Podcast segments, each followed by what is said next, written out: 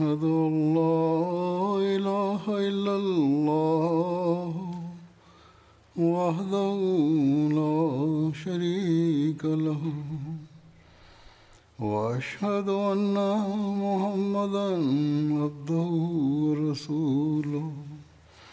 أما بعد فأعوذ بالله من الشيطان الرجيم. بسم الله الرحمن الرحيم الحمد لله رب العالمين الرحمن الرحيم مالك يوم الدين إياك نعبد وإياك نستعين. اهدنا الصراط المستقيم. صراط الذين أنعمت عليهم.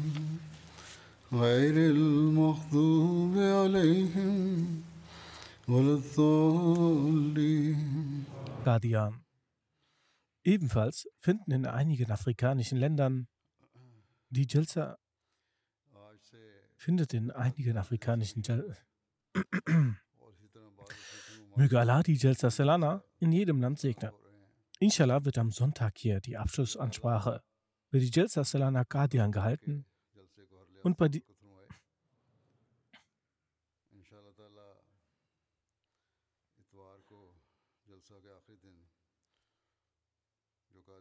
Ab heute beginnt die Jalsa Salana von Qadian. Ebenfalls findet in einigen afrikanischen Ländern die Jalsa Salana statt. Möge Allah die Jalsa Salana in jedem Land segnen. Inshallah wird am Sonntag hier die Abschlussansprache für die Jalsa Salana Qadian gehalten. Und bei dieser Abschlusszeremonie werden auch die anderen afrikanischen Länder teilnehmen. Es sind, etwa sech, es sind etwa sechs bis sieben Länder. Es wird versucht werden, dass sie durch MTA mit uns hier verbunden sind. In diesen Ländern sitzen nun die Menschen zusammen und hören sich sicherlich die Chutba an. Aufgrund der besonderen Atmosphäre, die in den Versammlungen herrscht, habe ich beschlossen, heute in den Worten des verheißenen Messias, Friede sei auf ihm, die Dinge zu präsentieren, in denen über den Zweck seines Kommens und über den Zweck der Jamaat berichtet wird.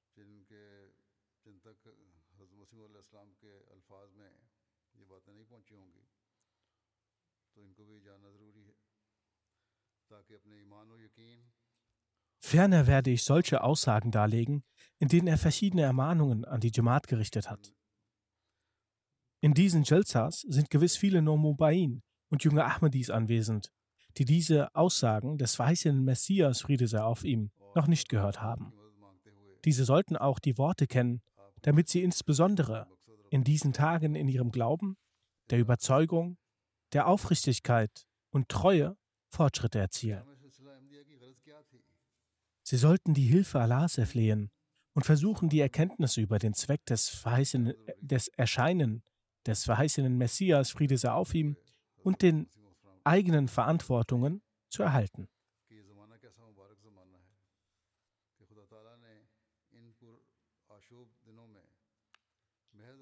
Was war der Grund, dass die Jamaat Ahmadiyya gegründet wurde? Wieso war in diesem Zeitalter die Gründung der Jamaat notwendig? Dies ausführend sagt der verheißene Messias, Friede sei auf ihm. Dieses Zeitalter ist ein gesegnetes Zeitalter. Gott hat in diesen unheilvollen Tagen ausschließlich durch seinen Segen für den heiligen Propheten Friede und Segen Allah sein auf ihm das gesegnete Vorhaben beschlossen, dass aus dem Verborgenen dem Islam geholfen wird. Daher wurde eine Gemeinde etabliert. Ich möchte den Leuten, ich möchte die Leute fragen, die im Herzen einen Schmerz für den Islam empfinden und die Ehre und Würde des Islams in ihren Herzen vorhanden ist, dass sie sagen, ob es ein Zeitalter, Zeitalter wie dieses der Islam gesehen hat, in dem auf diese, diese heftige Art der heilige Prophet Friede und Segen Allah sein auf ihm verunglimpft wurde, die Ehre des heiligen Propheten Friede und Segen Allah sein auf ihm so angegriffen wurde. So dann bin ich aus dem Herzen voller Trauer, wenn ich den Zustand der Muslime sehe. Bisweilen bin ich so sehr beunruhigt aufgrund dieses Schmerzes. Sie, die Muslime, haben den Sinn dafür verloren, um diese Entehrung zu fühlen. Hat Gott keine Ehre für den heiligen Propheten, Friede und Segen Allah sein auf ihm gespürt, dass er auch nach all diesen Verunglimpfungen keine himmlische Gemeinde etabliert, dadurch die Münder der Gegner des Islams geschlossen werden und sich die Majestät und Reinheit des heiligen Propheten, Friede und Segen Allah sein auf ihm, auf der Welt verbreitet. Selbst Allah und seine Engel sprechen das Durud für den heiligen Propheten, Friede und Segen Allah sein auf ihm. Wie weit ist daher diese Reaktion nach all dieser Entehrung? Allah hat für diese Aufgabe diese Jamaat etabliert. Es ist nun unsere Verantwortung, da wir den verheißenen Messias, Friede sei auf ihm, anerkannt haben und diese Jamaat, in diese Jamaat eingetreten sind, dass wir uns, dass wir unsere Zustände berichtigen und gleichzeitig das Derut für den heiligen Propheten sprechen. In diesen Tagen sollte vermehrt die Aufmerksamkeit auf das Derut gerichtet sein. Wenn wir so, viele, wenn wir so viel wie möglich das Derut für den heiligen Propheten, Friede und Segen Allah sein auf ihn sprechen und beten, werden wir jene sein, die den Zweck erfüllen, den er, Friede sei auf ihm, beschrieben hat. Nämlich das Etablieren der Majestät und Pracht des heiligen Propheten, Friede und Segen Allah sein auf ihm. Ferner sagt der verheißene Messias, Friede sei auf ihm, seinen Zweck der Entsendung ansprechend. Ich wurde gesandt, damit ich die verloren, verloren gegangenen verloren gegangene Majestät des heiligen Propheten, Friede und Segen Allah sein auf ihm wieder etabliere und die Wahrhaftigkeit des heiligen Propheten, Friede und Segen Allah sein auf ihm, der Welt zeige. Diese Aufgaben werden gerade durchgeführt. Jedoch können jene Menschen dies nicht sehen, deren Augen verbunden sind, obwohl, die, obwohl diese Jamaat wie das Licht der Sonne erleuchtet ist. So viele Menschen sind Zeugen der Zeichen davon, dass, wenn alle all diese Menschen versammelt werden, ihre Anzahl keine Armee von ir irgendeinem König übertreffen kann. In den verschiedenen Ländern der Welt findet gerade die Delta Salana statt und Tausende sind anwesend. Auch diese Menschen sind ein Zeichen von vielen. Er, Friede sei auf ihm, schreibt, es gibt so viele Facetten seiner Wahrhaftigkeit, dass es nicht einfach ist, sie alle zu benennen. Weil der Islam derart verunglimpft wurde, hat Allah ha die Erhabenheit diese, dieser Gemeinde mit der gleichen Intensität der Ver Verun Ver Verunglimpfung offenbart. Dann schreibt er, Friede sei auf ihm. Dieses Zeitalter, dieses Zeitalter ist das Zeitalter des spirituellen Kampfes. Der Kampf gegen den Satan hat begonnen. Satan attackiert mit all seinen Mitteln und Betrügereien die Burg des Islam und er möchte den Islam besiegen. Doch Allah hat für seine immerwährende Niederlage in diesem letzten Kampf die Gemeinde gegründet. Die Aussage weist jeden Ahmadi auf seine Verantwortung hin. Weiter sagt er, Friede sei auf ihm, glücklich ist jener, der ihn erkennt. Es bleibt nur noch wenig Zeit. Noch bekommt ihr Segnungen dafür. Doch in naher Zukunft wird Allah die Wahrhaftigkeit dieser Gemeinde stärker als die Sonne erleuchten lassen. Dies wird die Zeit sein, in der man für den Glauben keine Segnungen bekommen wird und die Tür der Reue wird verschlossen sein. Jemand, der heute an mich glaubt, muss augenscheinlich einen Kampf gegen sich selbst führen. Er wird sehen, dass er sich mitunter von seiner Familie trennen muss. Er wird, es wird versucht werden, seine finanziellen Mittel zu kapern. Er muss sich Beleidigungen und Flüche anhören. Doch für all das wird er seinen Lohn bei Allah erhalten. Doch wenn die andere Zeit eintritt, also wenn die Welt so sehr angezogen wird, ähnlich wie das Wasser, welches vom Berg hinunterfließt, also wenn die Zeit des Fortschrittes beginnt und niemand zu sehen sein wird, der das ablehnt, welchen Rang kann dieser Glauben haben? Zu dieser Zeit zu glauben ist kein mutiger Akt. Segnungen sind immer mit den Zeiten des Leids verbunden. Als Hazrat Abu Bakr anho, den Islam annahm, und die Führung Mekkas aufgab, hat Allah ihm im Zuge dessen das Königreich der Welt gegeben. Genauso hat Hazrat Umar anhu den Mantel des Islams übergezogen und gemäß dem Vers, dass wir nun unsere Boote ins Wasser gesetzt haben, komme was wolle, den Islam angenommen.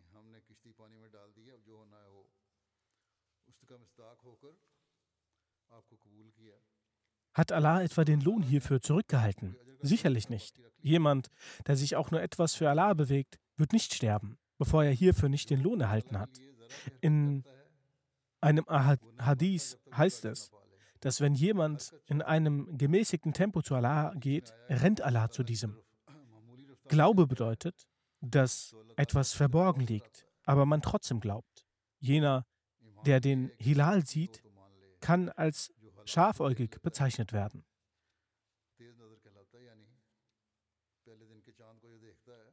Also jener, der den Mond des ersten Tages sieht. Wenn jemand den Vollmond sieht und dann laut schreit, dass er den Mond gesehen hat, wird als verrückt abgestempelt werden. Glücklich sind jene, die heute den verheißenen Messias, Friede sei auf ihm, akzeptieren und sich der, den Verfolgungen stellen und so die Liebe Allahs genießen. Dann sagt der verheißene Messias, Friede sei auf ihm, die Tatsache erklärend, dass nur der reine Glaube nichts bringt, solange dieser Glaube keine Veränderung herbeiführt und der Glaube an die Einheit Gottes keinen Fortschritt mitbringt. Äh, Kein Fortschritt bringt Folgendes. Jener Mensch, der aufgrund der Gottesfurcht nach Gott sucht und dafür betet, für diesen Menschen gilt das Gesetz Gottes, welches im Koran erwähnt ist.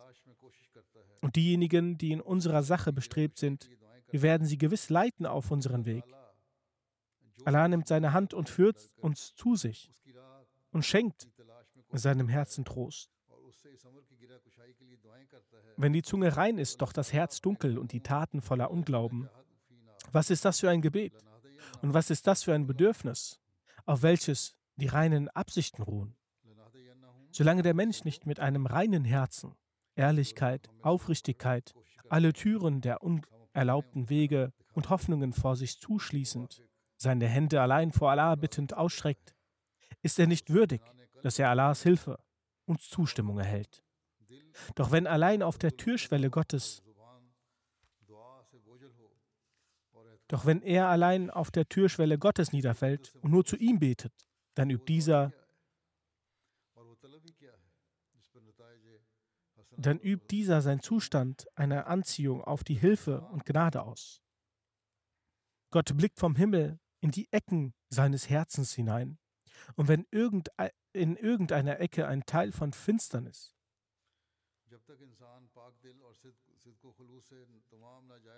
Schirk und Bid'a jede, jedweder Art vorhanden ist, wirft er dessen Gebet und Anbetung auf dessen Gesicht zurück.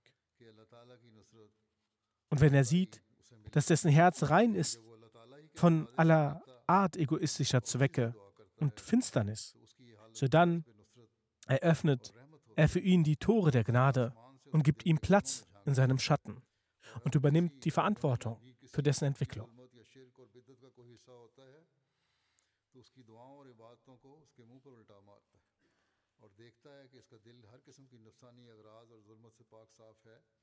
Er, Friede sei auf ihm, schreibt,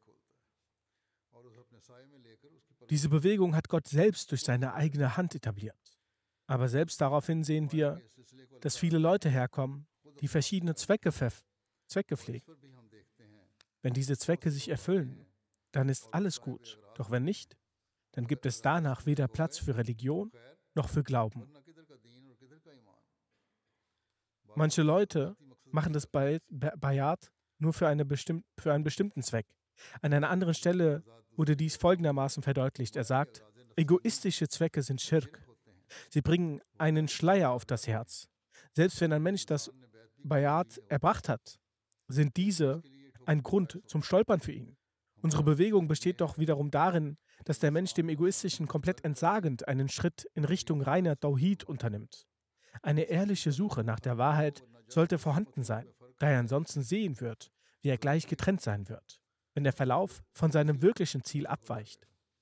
Haben etwa die geehrten Gefährten den heiligen Propheten Friede und Segen Allah seien auf ihm nur deshalb akzeptiert, damit sie an Geld und Reichtum dazu gewinnen? Nein. Er, Friede sei auf ihm, sagt, wirft man einen Blick auf die lebenden, auf die Leben der Gefährten, findet man kein einziges Ereignis dieser Art. Sie haben nie so etwas getan. Das Bayat besteht doch lediglich darin, ein Treuegelübnis Gelöbnis der reumütigen Umkehr zu Gott abzulegen. Doch das Bayat dieser Leute besteht darin, ihre Köpfe abtrennen zu lassen. Also die der Gefährten. Ihre, ich habe Ereignisse vorgetragen. Eine lange Serie von Freitagsansprachen über die Gefährten hatte ich hiervor vorgetragen, worin gezeigt wurde, wie sie sich opferten. Hier legten sie das Treuegelöbnis ab und dort entfernten sie sich von all ihren Mitteln und Gütern, von ihrer Ehre und ihrem Ansehen, von ihrem Leben und ihrem Geld, so als wären sie von nichts mehr der Besitzer.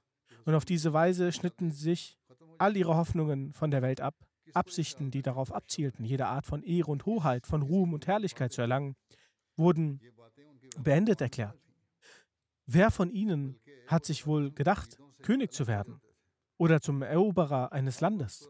Diese Errungenschaften, Errungenschaften hatten sie nicht einmal im leisesten geahnt. Im Gegenteil, sie verabschiedeten sich immer von jeder Art von Hoffnung und jeden Zeitpunkt waren sie bereit, im Wege Gottes jeden Schmerz und Drangsal mit Genuss zu ertragen, soweit, dass sie jedes Mal, sich jedes Mal bereit erklärten, ihr Leben hinzugeben. Ihr eigener Zustand war genau dieser, dass sie immer vom Weltlichen getrennt waren. Jedoch ist dies eine andere Tatsache, dass Allah, der Hocherhabene, sie belohnt und ihnen Geschenke gewährt hat. Und jene, die auf diesem Weg alles geopfert hatten, hat er zu Tausenden gemacht. Weiterhin gibt er die Rechtleitung, dass der Zweck der Etablierung der Gemeinde das Erreichen der wahren Tauhid und die Liebe Gottes ist. Er sagt, was ist gemeint, damit Gott zu lieben? Eben, dass man das Wohlgefallen Allahs seinen Eltern, seiner Frau, seiner, seinen Kindern, seinem Selbst, sprich einer jeder Sache vorzieht. Sie kommt im edlen Koran vor,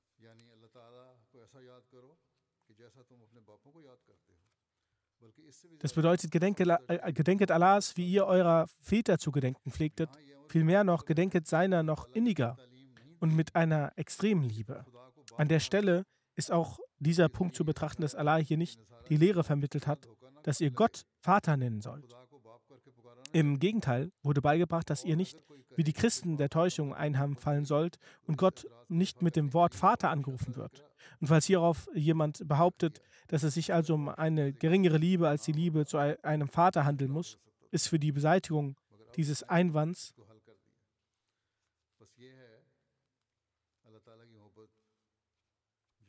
oder noch voll inniger einbezogen worden.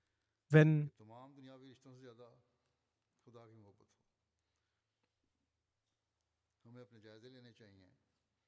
Au Ashadu Zikra und hier nicht stünde, hätte es einen Einwand geben können, doch damit hat er es gelöst. Das ist die Liebe, das ist also die Liebe zu Gott, die im Herzen eines Gläubigen herrschen sollte, wonach die Liebe Gottes mehr ist als sämtliche weltliche Liebe. Wir sollten uns überprüfen, ob wir versuchen, diese Liebe in uns zu entwickeln und ob wir in unseren Herzen hierfür ein Verlangen und Schmachten haben. Mehr über diese Liebe berichtend und das Niveau davon beleuchtend sagt der verheißene Messias, Friede sei auf ihm. Um die wahre Einheit Gottes etablieren zu können, ist es wichtig, von der Liebe Gottes in ihrem vollen Umfang zu profitieren. Diese Liebe kann nicht bewiesen werden, bis man sie nicht vollkommen im Praktischen umsetzt. Allein durch die verbale Aus Äußerung wird sie nicht bewiesen. Wenn jemand Kandis und Zucker ruft, dann kann es niemals sein, dass die Sache versüßt wird. Sie wird ja nicht süß. Oder dass man verbal eine Freundschaft bekundet, aber in Zeiten der Not sich abwendet ihm zu helfen, dann kann dieser Freund kein wahrhaftiger Freund sein. In welcher Weise, in gleicher Weise ist es wertlos, die Einheit Gottes lediglich verbal zu akzeptieren und seine Liebe verbal zu bekunden. Diese Angelegenheit bedarf statt der verbalen Bekundung vielmehr der praktischen Handlung. Das bedeutet aber nicht, dass die verbale Bekundung keinen Wert hat. Nein, was ich damit meine ist, dass neben der verbalen Bekundung auch die praktische Bestätigung notwendig ist. Daher ist es wichtig, dass man sein Leben der Sache Allahs widmet. Das heißt, ihm den Vorrang vor allen anderen Dingen zu geben, seinen Geboten über allen Dingen Priorität einzuräumen. seinen gesamten Glauben vor seinen gesamten Glauben vor alle Sachen zu stellen und dem Glauben vor allen Dingen Vorrang einzuräumen. Er, Friede sei auf ihm, sagte, das ist der Islam. Das ist der Sinn und Zweck meiner Entsendung. Kurzum, wer sich nun dieser Quelle nicht nähert, die Allah für diesen Zweck sprudeln lässt, bleibt gewiss unglücklich. Wenn man etwas haben möchte und das Ziel erreichen möchte, dann sollte sich der Wahrheitssuchende zur Quelle hin bewegen und nach vorne schreiten und sein Antlitz am Rande der sprudelnden Quelle legen. Das kann nicht geschehen, bis man nicht vor Gott das Gewand des Egoismus abgelegt und sich an der Schwelle des Herrn niederwirft und sich nicht fest verspricht, egal ob die Schönheit der Welt dahinschwindet und auf einem Berge von Schwierigkeiten zusammenbrechen. Auch dann wird man nicht von der Seite Gottes weichen, egal was geschieht. Man darf Gott nicht verlassen und man für jegliches Opfer in der Sache Gottes bereit ist. Es war, es war die hervorragende Aufrichtigkeit Abrahams, Friede sei auf ihm, sodass er bereit war, seinen Sohn für Gott zu opfern. Der Islam wünscht, wünscht sich, dass es viele Abrahams in der Welt gibt. Jeder von euch sollte versuchen, ein Abraham zu werden. Ich sage euch wahrhaft, werdet nicht zu den Dienern von Heiligen, werdet selbst Heilige. Werdet nicht zu Dienern von Gelehrten, werdet selbst zu Gelehrten. Kommt über diesen Wege, auch wenn sie zweifelsfrei sehr eng sind. Das bedeutet nicht, dass man anfangen soll, Bir und Murid zu sein. Vielmehr sollte man sich auf einen, eine solche Ebene bringen, dass man zum Wali wird. Auf einer Ebene, wo die Menschen sagen, dass die, dies jene Person ist, die fromme Taten vollbringt. Man sollte diese Person befolgen. Er, Friede und Segen Allah sein auf ihm sagte, beschreitet diese Wege, auch wenn sie zweifelsfrei sehr eng sind. Aber der Eingang durch diese bringt Frieden und Ruhe.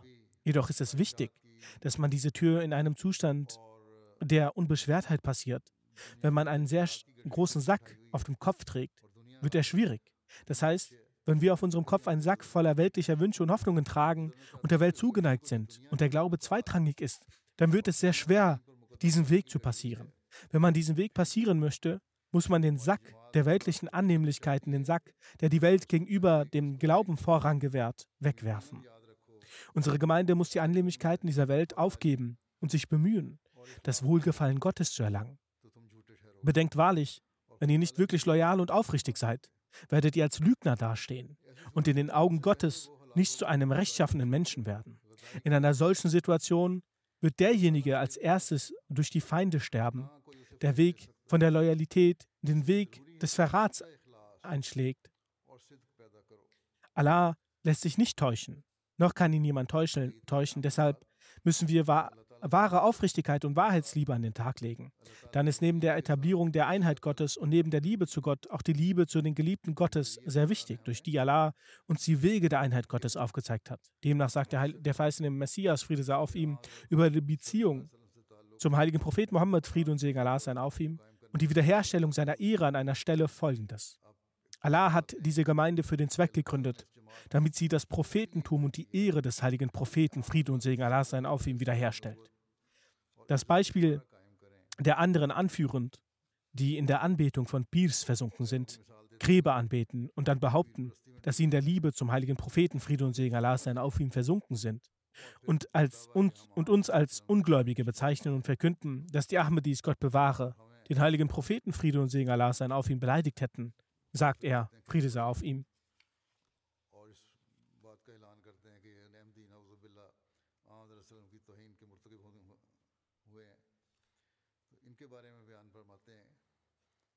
Eine Person, die als Geliebte von jemandem gilt und als Tausende dergleichen gibt, welche Besonderheit hat dann seine Liebe noch?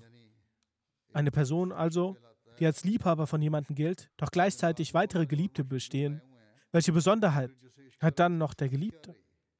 Wenn sie in der Liebe zum heiligen Propheten Friede und Segen Allah sein auf ihm versunken sind, diese Leute, die verkünden, dass wir den heiligen Propheten Friede und Segen Allah sein auf ihm lieben, so wie sie verkünden, woran liegt es dann, dass sie tausende Kloster und Grabstätten anbeten?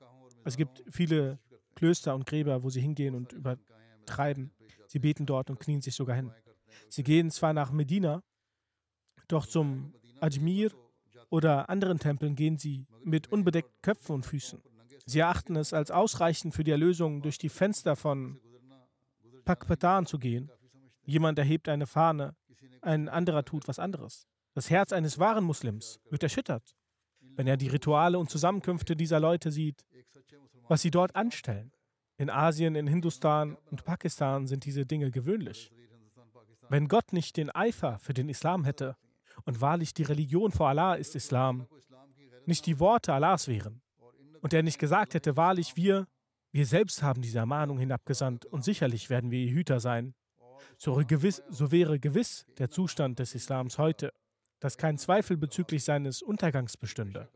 Doch der Eifer Gottes wurde erregt und seine Gnade sowie Versprechen zum Schutze riefen danach, dass er das Antlitz des heiligen Propheten, Friede und Segen Allah sein auf ihm, wieder herabsendet und in diesem Zeitalter sein Prophetentum von neuem zeigt. So gründete er diese Bewegung und entsandte mich als Beauftragten und Mahdi. Ja, Friede sei auf ihm sagt, er hat mich als Beauftragten und Mahdi gesandt.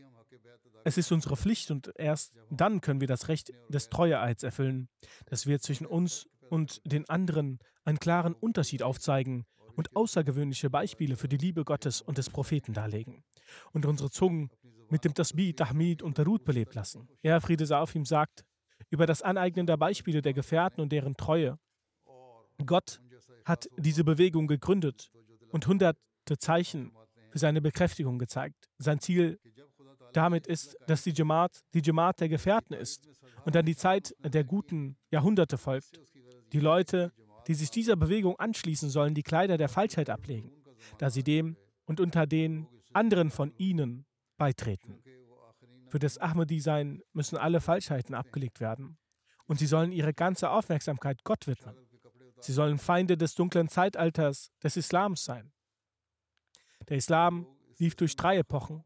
Erstens die drei Jahrhunderte, danach das dunkle Zeitalter der Verwirrung, über welches der heilige Prophet Friede und Segen Allah sein auf ihm gesagt hat. Sie sind nicht von mir, noch ich von ihnen. Und das dritte Zeitalter ist das Zeitalter des verheißenen Messias, das in Wirklichkeit an das Zeitalter, Zeitalter des heiligen Propheten Friede und Segen Allah sein auf ihm angeknüpft, beziehungsweise es ist in Wahrheit das Zeitalter des heiligen Propheten Friede und Segen Allah sein auf ihm selbst. Wenn das Zeitalter der Verirrung vom heiligen Propheten Friede und Segen Allah sein auf ihm auch nicht erwähnt worden wäre, reicht uns der heilige Koran diesbezüglich. Dessen Vers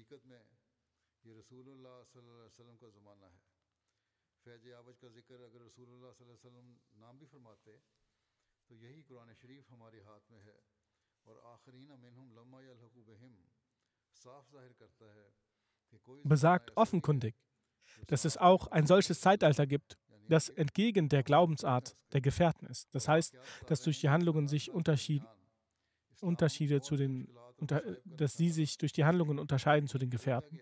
Und die Ereignisse erzählen, dass der Islam während dieser tausend Jahre zur Zielscheibe sehr vieler Probleme und Schwierigkeiten wurde. Die Religion ist verunstaltet worden. Außer einer wenigen Zahl haben alle den Islam verlassen. Und viele Gruppierungen wie die Mutazilla, Ibahti und so weiter sind entstanden. Er sagt weiter, wir gestehen, dass es kein solches Zeitalter gab, das kein, keine Beispiele für die Segnungen des Islams vorzuweisen hätte. Doch die Anzahl der Abdal und Awliya, die in den mittleren Zeit, Zeitalter lebten, war dermaßen gering, dass sie nicht zu den mehreren zehn Millionen Menschen waren, die vom rechten Weg abgeirrt weit vom Islam entfernt waren. Deshalb hat der heilige Prophet Friede und Segen Allah auf ihm mit dem Auge des Prophetentums dieses Zeitalter gesehen und ihm den Namen Fajr Awaj gegeben, Zeitalter der Verwirrung gegeben. Doch nun hat Allah, der Hocherhabene, den beabsichtigt, eine weitere große Gruppierung hervorzubringen, die also die als Gruppierung der Gefährten bezeichnet wird. Ab da das Naturgesetz Allahs so ist, dass die von ihm ins Leben gerufene Bewegung sukzessiv fortschreitet, wird auch der Fortschritt unserer Gemeinde sukzessive und schrittweise, sprich gleich einem Acker sein wird. So wie ein Acker langsam und allmählich wächst, so wird die Gemeinde wachsen. Und die Zwecke und Ziele sind wie jener Samen, der in die, in die Erde gesät wird. Jene hohen Ränge und Ziele, zu denen Allah diese Gemeinde hinbringen möchte, sind jetzt noch sehr weit entfernt. Sie können nicht erreicht werden, solange die Besonderheit nicht vorherrscht, die dem Vorhaben Allahs mit dem Etablieren dieser Bewegung entspricht. Das Tawhid muss in, in einer besonderen Form zum Ausdruck gebracht werden. Das sich, das sich Abschneiden vom Weltlichen hin zu Allah muss auch in einer besonderen Form vorherrschen. Das Gedenken Allahs hat eine besondere Form aufzuweisen. Die Rechte der Brüder, also das Erfüllen der Rechte der Brüder, haben in einer besonderen Form, müssen in einer besonderen Form aufgewiesen werden. Dann sind demnach unsere Zwecke und die, um die wir bemüht sein sollten, und erst dann werden wir die Fortschritte der Jamaat sehen. Dann sagt er, darauf aufmerksam machend, den Heiligen Koran mit einer besonderen Aufmerksamkeit und Verständnis zu lesen, folgendes. Man sollte in Erinnerung behalten, dass der Heilige Koran den früheren Büchern und Propheten Gunst erwiesen hat, indem er ihre Lehren, welche in Form von Geschichten dastanden, in wissenschaftlicher Form erklärt hat. Ich sage aufrichtig und ehrlich, dass keiner durch diese Geschichten und Erzählungen Erlösung finden kann, solange er den edlen Koran nicht liest. Denn ist nun, dann ist nun nie allein die Glorie des edlen Korans, dass er arabisch ist. Das heißt wahrlich, ein entscheidendes Wort. Es ist absolut kein, keine scherzhafte Geschichte. Er ist Misan, das Maß, Mohin, Wächter, Nur, Licht und Shifa, Heilung und Rahma, Rahmat, Gnade. Leute, die den Koran lesen und, das, und als Geschichte verstehen, haben den edlen Koran gar nicht gelesen, sondern seine Heiligkeit verletzt. Warum sind unsere Gegner so eifrig, eifrig tätig, wenn es darum geht, uns Widerstand zu leisten? Etwa nur deshalb, weil wir den edlen Koran in dem Lichte zeigen möchten, wie es Allah erklärt hat. Dass er nämlich durch und durch Licht, Weisheit und Erkenntnis ist. Und sie versuchen den edlen Koran nicht mehr Würde zu verleihen als eine gewöhnliche Geschichte. Wir können uns damit nicht zufrieden geben. Gott, der Hocherhabene, hat uns durch seine Huld bereits eröffnet, dass der edle Koran ein lebendiges, leuchtendes Buch ist. Warum sollten wir uns dann um ihren Widerstand scheren? Kurzum, ich lege den Leuten, die mir angehören, immer wieder ans Herz, dass Gott, der Hocherhabene, diese Bewegung zur Offenbarung der verhüllten Wahrheiten etabliert hat. Also das deshalb etabliert, um die Wahrheiten zum Ausdruck zu bringen, um das Verständnis dafür können wir vom Heiligen Koran erhalten. Das Begreifen und die Erkenntnis können nur durch den Heiligen Koran kommen. Denn ohne diesen kann im praktischen Leben kein Licht entstehen. Und ich trachte danach, dass anhand der praktischen vorgezeigten Wahrheit der Vorzug der Islam der Welt offenbart wird, wozu mich Allah beauftragt hat. Lese deshalb den edlen Koran sehr häufig, jedoch nicht nur als bloße Geschichte erachten, sondern eine Philosophie. Demnach sollte jeder Ahmadi sich aufmerksam bemühen, die Anliegen, Bedeutungen und Exegese des Korans zu studieren. Dann sagt er in Bezug auf fromme Taten und vor allem, was den Glauben, was denn die Definition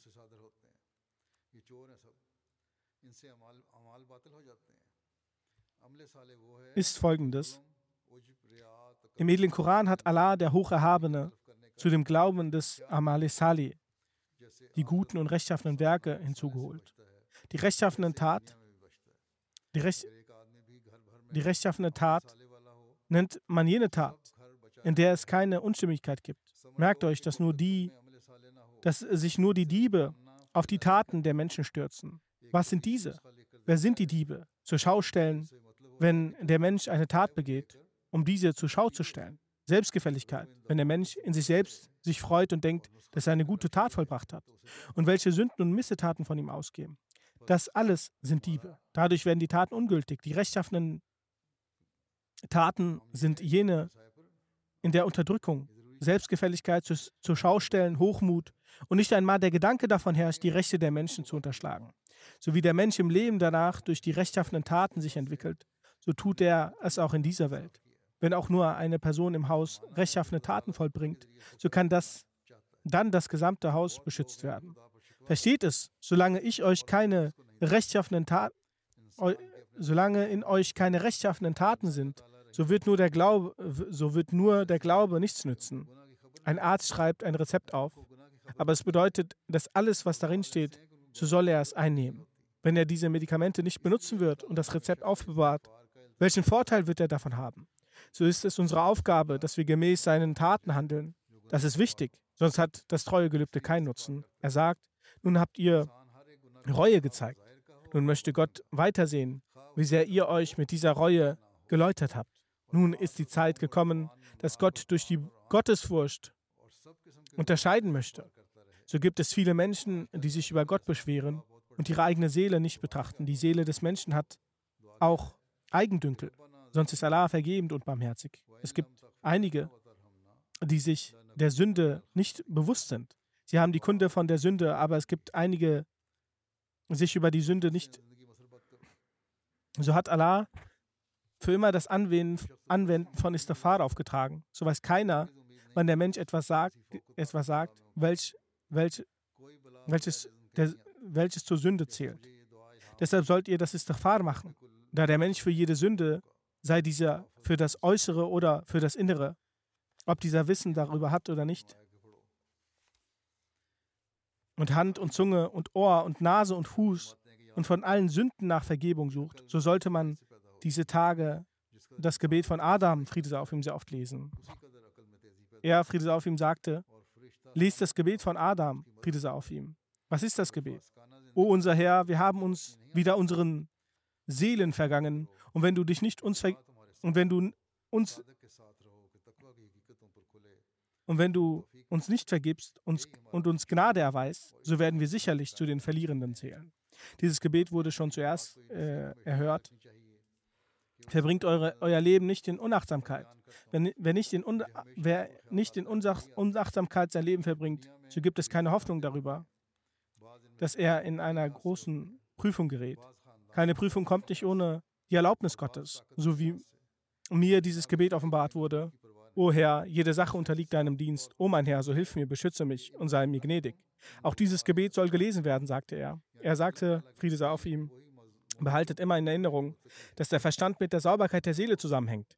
Wie sehr der Mensch seine Seele reinigt, umso mehr, umso mehr Reinheit erlangt er in seinem Geist und der Engel steht vor ihm und hilft ihm dabei. Aber in den Kopf dessen, der ein ungehorsames Leben verbirgt, kann kein Licht kommen. So erlangt Gottesfurcht, auf dass Gott mit euch ist. Seid mit dem Wahrhaften damit sich euch die Wahrheit der Gottesfurcht eröffnet und ihr Kraft bekommt. Das ist mein Wunsch und das möchte ich in der Welt etablieren. Er, Friede auf ihm sagt, unsere Gemeinde sollte diesen Rat immer in Erinnerung behalten, dass sie dieses, diese Sache immer beachten, die ich erwähne. Immer, wenn mir ein Gedanke kommt, dann ist es immer dieser, dass auf der Welt zwar Beziehungen gemacht werden, einige sind darin aus der Schönheit heraus, einige für die Familie und den Reichtum und einige für Macht, aber seine Göttlichkeit aber um seine Göttlichkeit kümmern diese Dinge nicht. So hat er deutlich gesagt, der geehrteste und noble unter euch ist der gottesfürchtige, fürchtigste Fahler. Nun die Gottesfurcht der Gemeinde, so wird Gott nur den behalten und die anderen vernichten. Das ist ein schmaler Pfad. Und an dieser Stelle können nicht zwei stehen, so dass der Gottesfürchtige auch dort bleibt und der Unreine und Üble auch. Es ist unvermeidbar, dass der Gottesfürchtige aufstehen wird und der Schlechte vernichtet wird weil Gott dieses Wissen hat, wer in seinen Augen gottesfürchtig ist. So ist das eine Stelle der Angst. Glücklich ist der Mensch, der ein Gottesfürchtiger ist. Und unselig ist jener, der unter dem Fluch Allahs fällt. So sollten wir immer versuchen, Reue und, und Istighfar zu machen und in den Schutz Allahs zu kommen und sich vor Satan zu schützen. Er, Friede sei auf ihm, sagt, beim Eintritt in die Gemeinde soll deine Existenz anders sein und du sollst einer, zu einer Person werden, die ihr Leben anders lebt. Du sollst nicht so bleiben, wie du früher warst. Denk nicht, dass du dich beim Ändern im Wege Gottes abhängig wirst oder viele Feinde für dich entstehen. Nein, derjenige, der sich am Seil Allahs festhält, wird nie abhängig. Er wird niemals schlechte Tage erleben. Wenn Gott dein Freund und Helfer ist, dann macht er nichts, dann macht es, macht es nichts aus, wenn die gesamte Welt zu se seinem Feind wird. Auch wenn ein Gläubiger in Not ist, ist er nicht in Schwierigkeiten, sondern diese Tage sind paradiesisch für ihn. Gottes Engel nehmen ihn wie eine Mutter im, im Schoß auf. Zusammenfassend, Gott wird zu einem Beschützer und Helfer.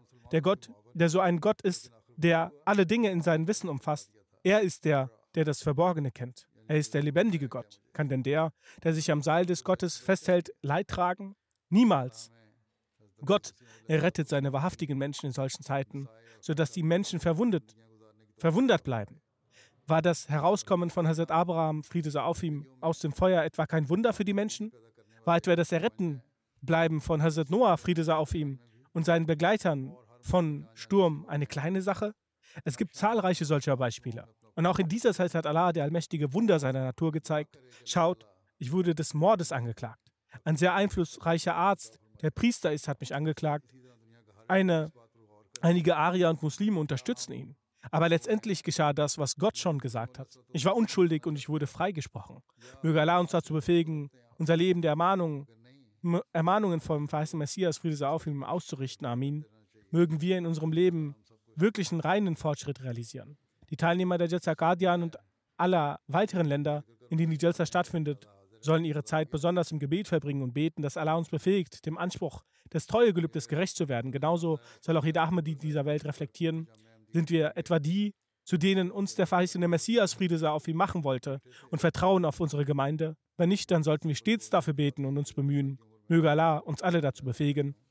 Nun werde ich, werde ich in, äh, in einige Verstorbene erwähnen. Es sind Totenge es wird äh, es sind Totengebete gegeben. Eines davon als Hazard anwesend. Ist das Janaza bereits da?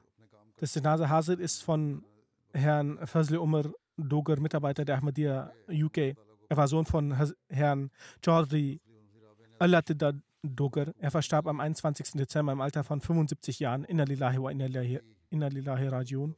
Allah sind wir und zu ihm kehren wir heim. Er war Musi.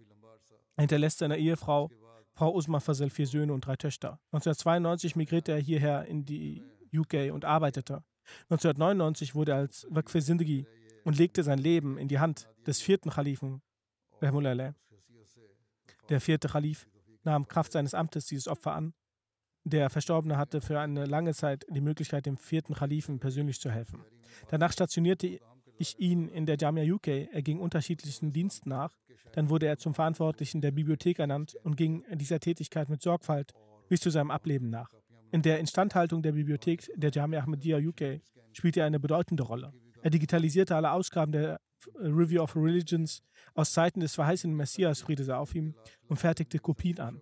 Er digitalisierte die Originalausgaben der Rohani Hussein und fertigte auch hier Kopien an. Seine Kinder berichten, sein großer Wunsch war es, dass seine Nachkommen mit dem Khilaf, Khilaf, Khilafat Ahmadiyya verbunden bleiben und ihm Folge leisten. Er pflegte zu sagen, bei dem Dienst, an dem die Jamaat kann niemals, kann niemals in den Ruhestand treten. Waqf bedeutet, bis zum letzten Atem weiterzumachen. Zum Gebet sagte er, bete, dass ich bis zum Tode dauernd dienen kann. Und Allah erfüllte seinen Wunsch. Bis zwei Tage vor seiner Einlieferung in das Krankenhaus diente er. Er ging zur Arbeit und er ging zur Arbeit in die Bibliothek. Herrn Hafiz Mashud, ein Lehrer in der Jamia, schreibt, wenn über die Persönlichkeit des Herrn Doger gesagt wird, dass er einen, einen das Khilafat wahrhaftig liebte, ihm treu war und sein Leben gewidmet hatte, dann steht dazu nichts zur Diskussion. Weiter sagt er, Herr Fazl Doger war ein wahrer Waqf Sindagi, dem man die Bibliothek der Jamia Ahmadiyya wie sein eigenes Kind hegen und pflegen sah. Er brachte alte Ausgaben, digitalisierte sie, ließ einen Einband machen und stellte die Schönheit der Bibliothek her. Zweifelslos war es seine unerschöpflich harte Arbeit, aufgrund derer in der Bibliothek der Jamia Ahmadiyya derzeit über 25.000 Bücher vorhanden sind, obwohl die Ressourcen sehr begrenzt sind.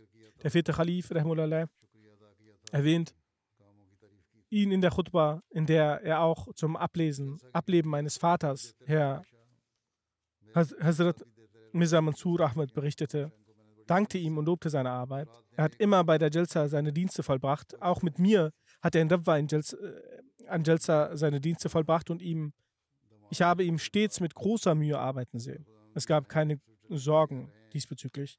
Sein Schwiegersohn Shahid Iqbal ist der Wasser der Khudam al-Ahmadiyya Schweiz. Er berichtet, dass wann immer sie miteinander gesprochen haben, er diesen gefragt habe, ob er gebetet hat und immer zum Gebet ermahnt und so immer besonders darauf aufmerksam gemacht. Möge Allah mit ihm, ihm vergebend und barmherzig sein. Möge, mögen seine Kinder stets mit dem Khilafat und der Jamaat verbunden sein.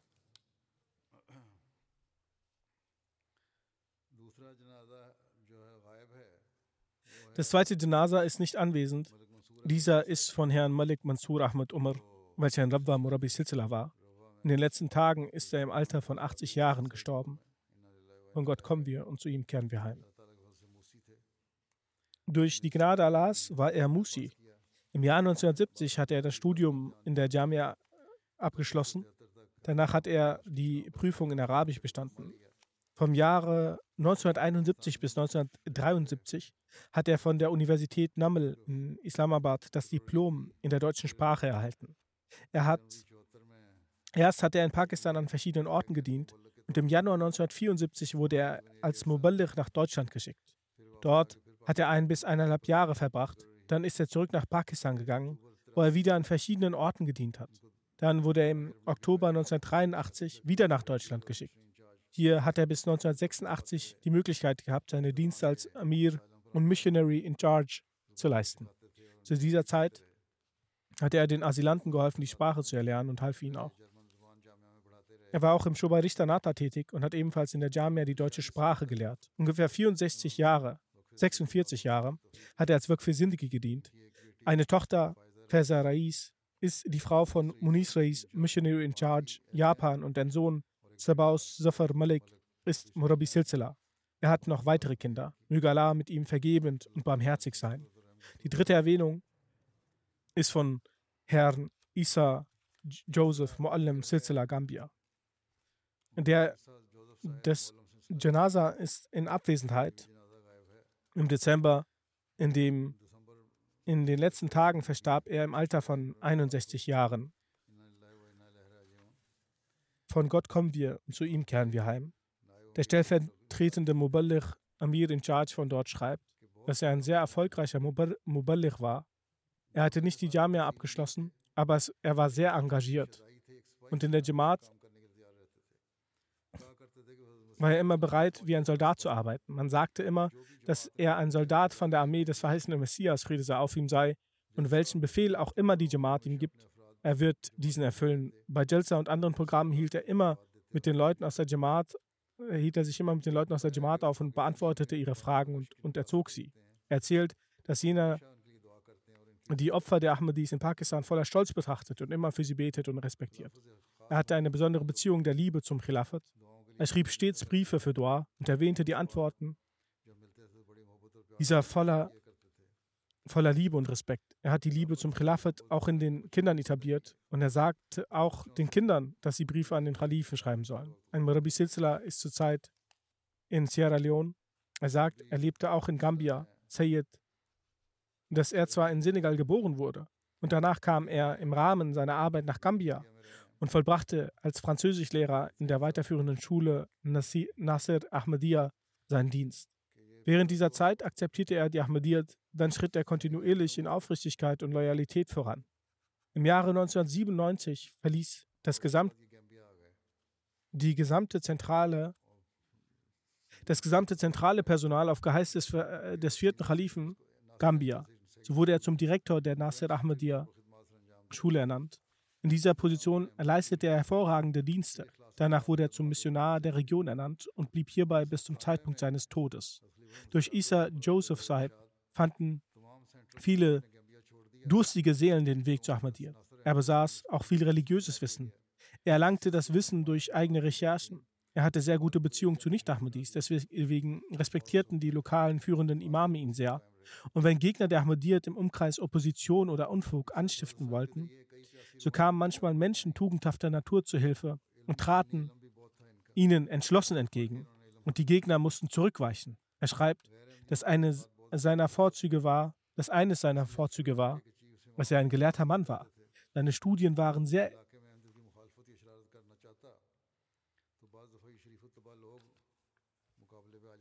intensiv, wie ich bereits gesagt habe, und er hatte perfektes Wissen über die Literatur der Gemeinde. Während der Jalsa Salana bekam er auch einige Male die Möglichkeit, Reden zu halten. Genauso wurden in Zeitschriften der Gemeinde seine Artikel veröffentlicht.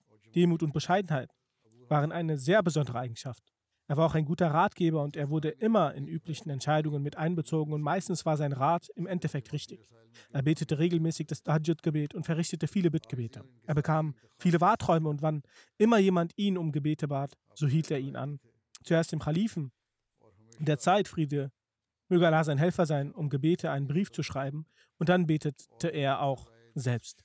Dann gibt es einen Gelehrten aus Gambia, Masud Saib. Er sagt, er hatte eine große Vorliebe für Tabligh. Er unternahm stundenlange Reisen und ging in entfernte Dörfer. Er war sehr, er hatte eine sehr raffinierte Natur. Er lachte oft. Sei es in Freude oder Trauer, Krankheit oder in Sorge, immer trug er ein Lächeln auf dem Gesicht.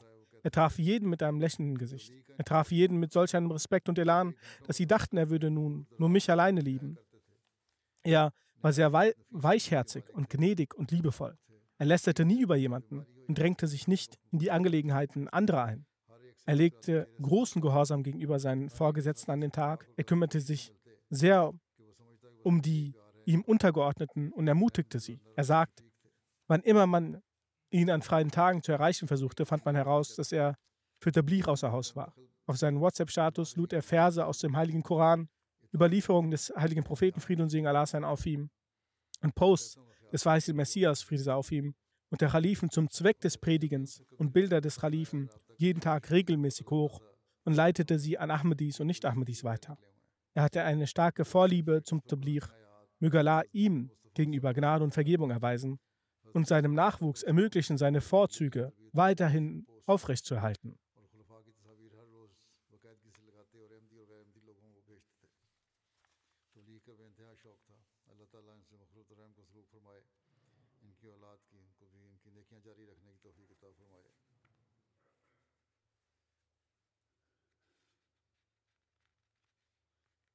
Wie ich bereits gesagt habe, wird sein Totengebet nach dem Freitagsgebet errichtet werden, inshallah.